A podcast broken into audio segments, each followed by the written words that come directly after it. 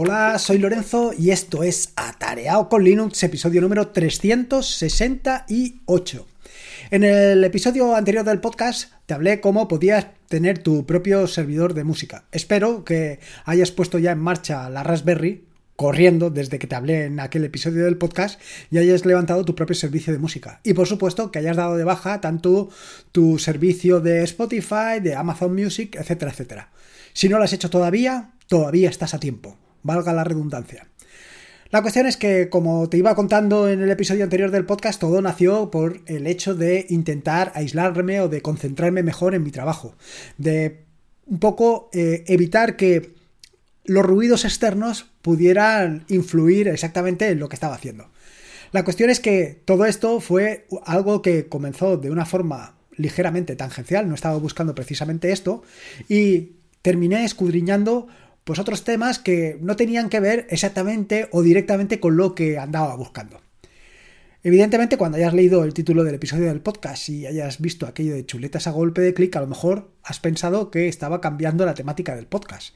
Que a partir de ahora, pues aparte de hablarte de Raspberry, VPS, eh, Docker y cosas de estas, también te voy a hablar de cocina.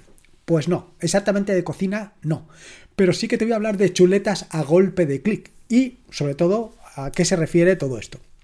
Y es que no te ha sucedido nunca que estabas en la terminal, querías comprimir un archivo zip o crear un tarball o incluso realizar cualquier operativa con ffmpeg o, o ya eh, lo más de lo más, hacer un rebase con git y no recordabas cómo era exactamente el comando, Seguro que te ha pasado. Seguro que te ha pasado en innumerables ocasiones. Seguro que el control R para mirar en el historial, para buscar cuál es el último comando que has utilizado, lo has hecho en más de una ocasión. Bueno, pues esto es algo que a mí me sucede muy, pero que muy a menudo. Y me sucede muy a, muy a menudo con aquellas herramientas que no utilizo con frecuencia. Quiero decir, eh, no es necesario que recuerde eh, qué es lo que hace ls-lah porque básicamente lo utilizo a diario. O utilizar herramientas como Dust o herramientas similares que no es que las utilice a diario, es que las utilizo, decenas, incluso centenas de veces a diario. Sin embargo, hay otras herramientas como puede ser comprimir un determinado directorio utilizando zip, es decir, utilizando el comando zip y excluyendo determinadas eh, opciones o determinados directorios, como puede ser el, el directorio.git para no comprimir y llevarte de aquí para allá todo el historial de lo que has hecho, pues ese tipo de cosas no siempre las recuerdas, sobre todo, como te digo, si no lo haces eh, habitualmente. La cuestión es que esto, quiero decir, buscando por Navidrom terminé en esto de las chuletas a golpe de clic. Y es que iba buscando otra cosa, iba buscando MPV, un reproductor de música. Bueno, un reproductor de vídeo es MPV, pero ahora verás cómo está todo enlazado. La cuestión es que, y antes de que se me olvide, el otro día, digo, el otro día, cuando te estaba comentando esto de chuletas a golpe de clic y no pensaba eh, cambiar la temática del podcast y pasarlo de un podcast de tecnología a un podcast de cocina, sí que te tengo que decir que hice unos espaguetis con setas y trufa que estaba para chuparse los dedos. Así que no te extrañes si algún día, además de alguna receta de Ansible, te encuentras también una receta de espaguetis. Ojito al dato. Bueno, como te decía, eh, el otro día cuando estaba buscando todo esto de Navidom, que te conté el pasado lunes, eh, la cuestión es que me llevó o desemboqué en MPV. ¿Y cómo desemboqué en MPV? Bueno, pues de una forma relativamente sencilla. Eh, como sabes, en estos últimos 3, 4, 5 meses cada vez estoy publicando más en YouTube. Esto de publicar más en YouTube, y no solamente en YouTube, sino que eh, ahora ya he conseguido subir también a Fediverse TV, eh, esto de publicar en YouTube y en Fediverse, por supuesto, tiene la cuestión de que ahora mismo necesito por lo menos echarle un vistazo a los vídeos que voy subiendo para tener una idea de si se escuchan o si en algún momento he hecho algo, en fin, que tengo que pegarles un, vistacillo. Para pegarles ese vistacillo, en el episodio 250 del podcast te hablé sobre VLC. VLC y cómo utilizar VLC directamente desde la terminal. Y es que al final estoy utilizando VLC desde la terminal, pero no me termina de convencer. Y no me termina de convencer porque no me apaño con los atajos de teclado que tiene. No los he interiorizado hasta ahora. No sé cuáles son y no me los termino de aprender. Y como no, me los termino de aprender, no termino de buscar. Y como no termino de buscar, no termino de encajarme. En fin, que es la pescadilla que se muerde la cola. Y para evitar eso, pues he estado buscando otras herramientas, otras herramientas que me faciliten un poco esa labor. Que me permitan pues trabajar con mayor comodidad viendo vídeos directamente desde la terminal. No exactamente desde la terminal, a ver si me entiendes. Eh, quiero decir que eh, lo que hago es lanzar el reproductor desde la terminal y controlarlo también desde la terminal, o más o menos, porque al final también te permite el, ratón y te permite una serie de cosas que, bueno, pues que te hacen un poco más sencillo el uso de un reproductor de vídeo. Ahora, ¿qué es MPV? Seguro que te estás preguntando. Por supuesto que si eres vaya, si ya llevas algún tiempo en Linux, pues por supuesto que no vengo yo a contarte que es MPV, ya lo conoces seguro que de sobra. Pero si no, si, si no lo conoces, decirte que se trata de un reproductor que está basado tanto en MPlayer como MPlayer 2. Soporta un una enorme variedad de formatos, tanto de vídeo como de audio, y además es capaz de reproducir directamente en streaming, que ahora está tan de moda. Y no solamente esto, sino que además te permite reproducir de otro tipo de fuentes. En fin, que se trata de un reproductor que es muy interesante.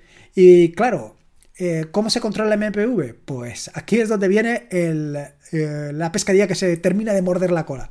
Porque como te he dicho anteriormente, MPV se controla directamente también desde la terminal. Y para controlar MPV desde la terminal, pues la cuestión es que necesitas aprenderte los atajos de teclado. Total, ¿qué me he pasado de VLC a MPV desconociendo los atajos de teclado de VLC y desconociendo los atajos de teclado de MPV? Y ya estaba un poco loco. ¿Cómo puedo descubrir cuáles son los atajos de MPV? Y aquí te cuento alguna cosa más. Lo siguiente que te preguntarás, o lo que te estarás preguntando es, ¿cómo ha dado este hombre el salto de VLC a MPV? Bueno, como te dije en el episodio anterior del podcast, mientras eh, estaba buscando una solución para Navidrom, perdón, un reproductor para Navidrom para la terminal, encontré dos. Uno que era em, uno que STMP y el otro era Jellyfin, eh, perdón, Jellycly.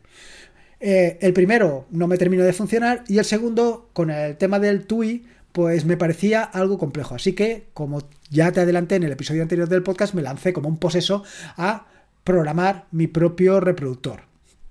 Para programar mi propio reproductor, pues estuve navegando por internet. Además, navegando en el más puro eh, sentido de navegar. De navegar sin rumbo. Iba de un sitio a otro mirando eh, qué librerías se podían utilizar en Rust para eh, empezar a reproducir. Estuve viendo Rodio, estuve viendo Leaf MPV y aquí es donde se unió todo. No solamente por esto, sino porque ese ETMP, es decir, el otro reproductor que había visto para eh, reproducir directamente de Subsonic o de Navidrom en sí, estaba implementado en Go y utilizaba MPV. Total, que no hay que ser un lice, ahí até cabos eh, y dije, pues exactamente, si hay unas librerías de Leaf MPV en Go, tiene que haberlas en Rust. Y así es, las hay en Rust. Viendo que Leaf MPV daba tantas posibilidades, daba tantas opciones a la hora de reproducir, eh, permitía tantos formatos, permitían también, sobre todo, que era lo que más me interesaba a mí, permitían reproducir en streaming, pues dije, esta es la herramienta que tengo que buscar. Claro, una vez pensé en esto, también pensé, anda, pues si esto me permite reproducir, eh, utilizar esta librería para eh, mi propia aplicación, ¿por qué no pruebo MPV? O le doy una segunda oportunidad o veo cómo va. Es cierto, sí, MPV en un momento determinado pues ya lo había probado, pero realmente no recordaba absolutamente nada de cómo iba MPV. Así que aprovechando una cosa y la otra, uní las piezas y estuve dándole una oportunidad a MPV viendo los atajos de teclado que tiene y las funcionalidades. Y aquí es donde viene precisamente mi principal problema. ¿Qué atajos de teclado utiliza? ¿Qué atajos de teclado utiliza MPV? Bueno, antes de nada, una de las cosas que probé evidentemente es que MPV directamente si le paso una URL, una dirección de Navidrom, él es capaz de reproducir, es capaz de reproducir el audio. Así que era algo realmente eh, fácil de conseguir. Había conseguido unir todas las piezas. Con lo cual, ahora me queda un arduo trabajo por delante y es implementar el reproductor. Mientras tanto, dije, hombre, ahora que ya tengo esto, ¿cómo puedo hacer para aprenderme los atajos de teclado, para conocer los atajos de teclado sin esforzarme mucho? Quiere decir, lo que pretendo es básicamente tener una idea de eh, los atajos de teclado. Y lo mismo que me sucede con Git, que me sucede con FFmpeg, lo que me sucede con zip o con, o con tar, pues lo mismo que me sucede con estos también me va a suceder con MPV. Tengo que aprenderme los atajos de teclado. Evidentemente, los atajos de teclado que utilice habitualmente, pues esos no va a ser ningún problema. Rápidamente los voy a aprender. Pero, ¿y los que no utilizo eh, habitualmente? ¿Cómo puedo aprenderlos? Pues ahí es donde surge lo que conté en el episodio o en el capítulo número 11 del tutorial de la terminal, en la que te hablé de la ayuda. Eh, se trataba del capítulo número 11 en concreto, que puedes ver en atareado.es, por supuesto. Aquí te hablaba de tres herramientas fundamentales, que son las páginas MAN, que seguro que las conocerás, eh, una herramienta que se llama TLDR y Cheat. TLDR es un acrónimo de que es demasiado largo para leerlo. Y al final está muy bien porque es una ayudita muy sencilla que básicamente está fundamentada en ejemplos. Ejemplos que te muestran cómo puedes hacer determinadas operaciones. Claro que esto está muy bien. Y estaría todavía mejor si pudieras meter ahí esas operaciones que realizas tú más a menudo. O por lo menos habitualmente. Tenerlas ahí en tu cámara, en tu recámara, para que cuando las quieras utilizar las puedas utilizar o las tengas fácilmente accesibles. Bueno, esto era algo que tenía en mente y algo que había que valorar. Y luego, por otro lado, hay otra herramienta más que también te cuento en este capítulo 11 de la terminal, en el que te hablo de otra herramienta que se llama Cheat, que básicamente son chuletas. Y de ahí viene el título del episodio del podcast de hoy, chuletas a golpe de clic. Evidentemente, llegados a este punto, lo que me planteé es, pues seguro que tiene que haber una chuleta de qué eh, atajos de teclado, qué teclas hay que pulsar para hacer cada una de las operaciones. Así que ni corto ni perezoso lancé una búsqueda en internet. Y claro, evidentemente encontré lo que esperaba, no, mejor. Lo que encontré fue una chuleta que me permite pues conocer todos los atajos de teclado de eh, MPV. Primer problema resuelto. Pero no solamente esto. En el episodio, no sé en cuál, pero en un capítulo del tutorial de BSPWM te hablo de Rofi. Rofi es un lanzador, un lanzador de aplicaciones. Pero no solamente es un lanzador, también te permite utilizarlo como si fuera un menú. También te permite, bueno, te permite una barbaridad de cosas. Pero entre esas barbaridades de cosas también te permite seleccionar y te permite visualizar. Y aquí es precisamente lo que encontré. Lo que encontré es una persona que había desarrollado un script que pasándoles los, como te digo, las chuletas de una determinada manera, te permitía mostrarlas en Rofi. Y de aquí viene el título del podcast de hoy. Aquí es donde lo clavo. Y es que con un golpe de clic te permite lanzar esa chuleta y utilizando Rofi te permite buscar exactamente el comando que querías buscar. Es decir, por ejemplo, si lo que buscas es git o algún comando de git, seguro que sabes que a lo mejor era git eh, checkout o algo así, pero no recuerdas exactamente qué comandos o qué argumentos lleva checkout. Bueno, pues con esta herramienta simplemente escribes git checkout y él te va a buscar y te va a mostrar las opciones que hay, con lo cual esto es brutal. Pero no solamente es brutal por esto, sino porque tú puedes añadir todas y cada una de las chuletas que consideres. Y además es muy, pero que muy sencillo añadirlas. Es tremendamente sencillo. ¿Esto qué quiere decir? Que llegados a este punto puedes hacer prácticamente lo que quieras. No te tienes que preocupar de absolutamente nada. Simplemente eh, tienes que ir añadiendo aquellas herramientas, aquellos comandos que utilizas más frecuentes y que normalmente, pues porque los utilizas de uvas a peras, pues no los recuerdas. Así que simplemente tienes que crearte una nueva chuleta, por ejemplo, una chuleta donde pongas eh, esto que te he dicho anteriormente de zip, de comprimir utilizando zip y excluyendo determinados archivos o determinados directorios, pues esa misma instrucción la pones en esa chuleta, en una chuleta dedicada única y exclusivamente a zip. Un problema resuelto. Igual que te digo zip, también puedes poner git o puedes poner, bueno, git ya está, pero puedes poner otras muchas. Y puedes poner tantas como tú quieras y con la potencia de la búsqueda que tiene eh, Rofi, que va realmente espectacular. Va realmente espectacular. Aquí a lo mejor le faltaría una vuelta de tuerca, es decir, unir pues directamente las hojas cheat con eh, esta ayuda, con esta ayuda que te comento. Pero yo lo que veo es que tiene un potencial más que interesante. En mi caso, yo lo que he hecho ha sido, por un lado, reescribir parte del código que implementó el desarrollador inicial, eh, reescribirlo por, bueno, pues por determinadas cuestiones que no sé si lo he comentado, no, recuerdo haberlo comentado en el propio código, pero vaya, eh, cuando lo veas verás que tiene todo mucho sentido. Decirte que el desarrollador inicial de la aplicación eh, quitó el, eh, ¿cómo se llama? El repositorio de GitHub, pero he encontrado un, un fork del mismo. Yo lo que he hecho, evidentemente, ha sido incorporarlo a mis dot files, a mis archivos de configuración, como un script más. Y un script más precisamente de Rofi. Por supuesto, y como ya podías esperar, lo he encadenado también con mi Tiling Window Manager de referencia, con mi BSPWM. De manera que ahora cuando pulso Control eh, Super y la letra, ahora no me voy a acordar cuál era, y la letra C de chuleta, mira que me lo he puesto para acordarme, ¿eh? pues mira, no me he acordado. La Control Super C lo que hace es lanzarme Rofi mostrándome pues todas las opciones que tengo para todas las chuletas que he ido incorporando. Bueno, realmente aquí están todas las que eh, creó el desarrollador inicial. Eh, tú puedes incorporar las que quieras y por supuesto, bienvenidos los pull requests a este repositorio. Cualquiera que lo quiera añadir, ahí están disponibles.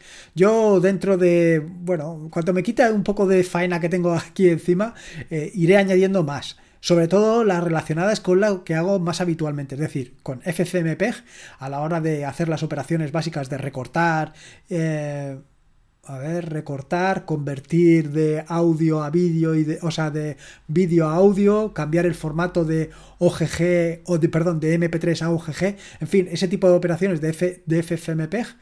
Incluiré también la parte de zip, que últimamente estoy comprimiendo mucho en zip, sobre todo para el tema de los, ¿cómo se llama?